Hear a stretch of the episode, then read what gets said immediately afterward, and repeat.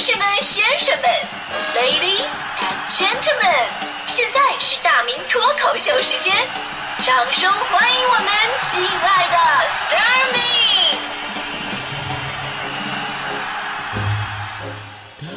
欢迎各位来到今天的大明脱口秀，我是大明啊。今天的脱口秀，咱们来说说跟文化有关系的东西。我们知道中国呢是一个文化大国，就干什么事儿啊都能跟文化联系到一起。比如说喝酒有酒文化，喝茶有茶文化。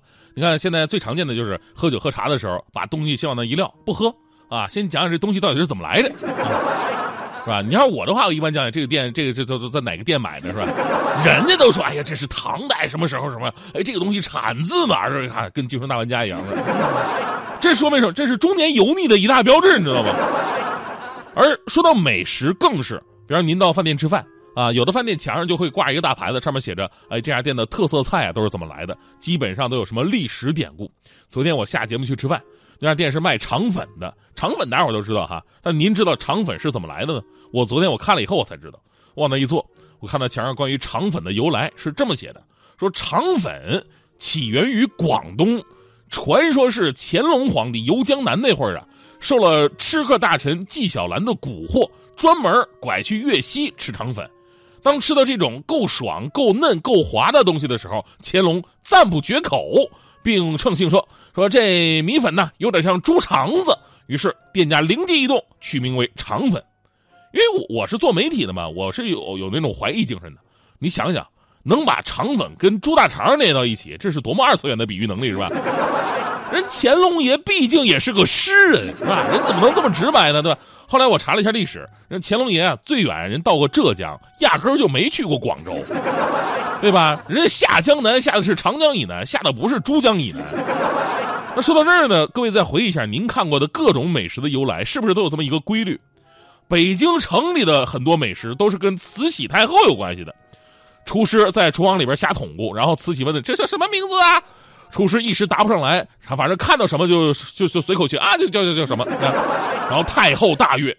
北京城外边的呢，都是跟乾隆微服私访啊，或者说外出狩猎没找着饭，村民着急忙慌的给他做了一顿，哎，有关系。总之呢，慈禧跟乾隆俩人啊，是一里一外配合的天衣无缝。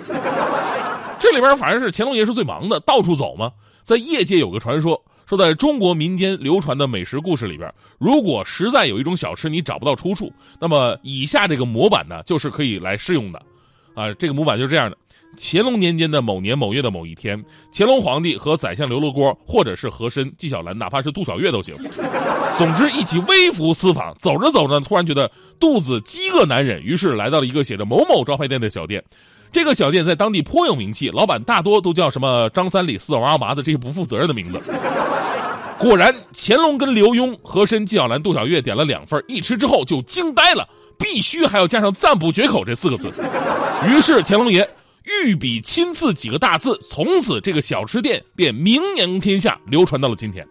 你看，从河北到河南，从安徽到江苏，从湖南到湖北，从浙江到两广，无处不是乾隆爷的足迹。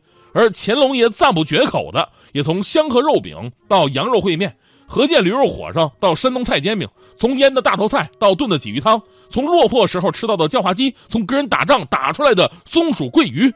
所以说，其实乾隆爷的全名应该是。爱新觉罗路痴红利，一路走来一路吃嘛，是吧？举个例子哈，有一个菜呢叫泰山三美汤，我看了一下它是怎么来的。有传说，乾隆二十三年，乾隆南巡泰安，当走到泰山脚下一个名叫滩青湾的地方的时候，乾隆觉得有点饿，一时兴起啊，于是呢就让人从周边乡民之中寻一些土味过来尝一尝。结果不一会儿的功夫，乡民献上了八道菜。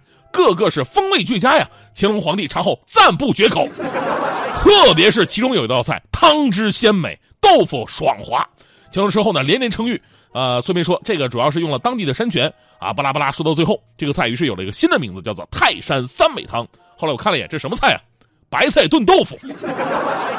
所以问题来了，宫廷菜到底有多难吃？怎么个乾隆爷出来以后，对个白菜炖豆腐都都赞不绝口啊？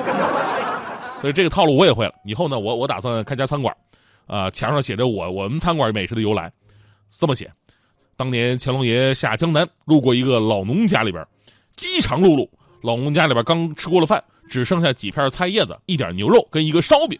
老农无奈把这个牛肉烤熟了，和菜叶子一起夹在烧饼里边献给乾隆。乾隆爷吃过之后赞不绝口，问这是什么吃食？这个老龙说：“我们都是汉人呐，兵荒马乱，这点吃食就是我们的宝贝啊！”乾隆爷感动万分，御笔一挥，赐食物名为汉堡。买二送一，买套餐赠可乐啊！所以反思一下，其实那个从古至今呢，我们都喜欢拿文化去讲什么故事啊、包装啊。到了现在，我们把讲故事可以说是发挥到了淋漓尽致，似乎一样产品、一样东西不跟历史、跟名人贴点关系，感觉就不够高级。我们都知道啊，炫耀其实也是一种自卑的表现。好东西不需要去蹭热度，一样受人欢迎。自己创造出来的历史，那才是真的历史，真的底蕴。文化繁荣不应该文化泛滥，文化自信不应该文化自吹。做人做事都是这个道理。这些年呢，我我真的我一直受到这方面的困扰，因为你也知道哈，现在真的很多人呢太能忽悠了，太能忽悠了，是吧？动不动说自己就是什么全国第一什么什么啊，中国最最什么什么，还有谁谁我朋友啊，这你会觉得，难道我们现在的社会真的已经需要必须自我吹捧才能生存的地步了吗？所以前不久呢，我我就是比较烦心嘛，我去庙里边找一个能看透世事的高僧，我去询问人家。啊，答疑解惑。当时大师啊坐在那儿听了我的困惑，微笑着没有说话，给了我一个空杯子，然后呢拿着一壶刚烧开的热水往里边倒，啊，因为太烫了嘛，我根本拿不住啊，吧唧一下杯子掉地上摔碎了。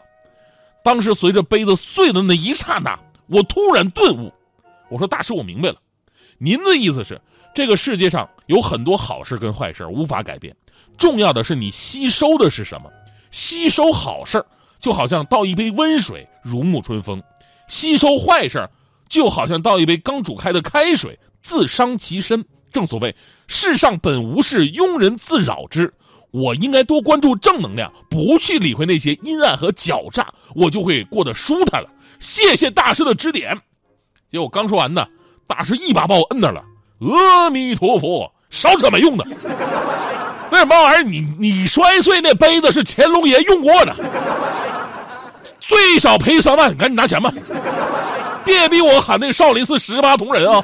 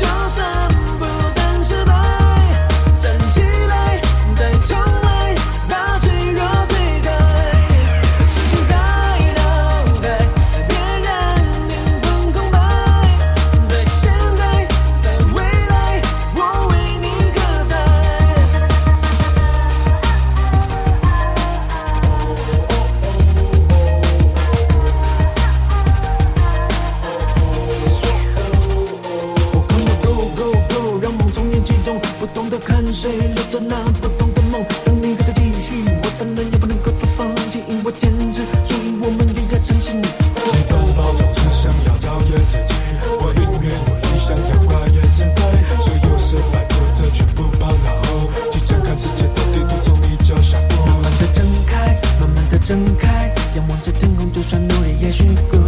把心都打开，把心都打开。如果那机会降临，你能够追得上吗？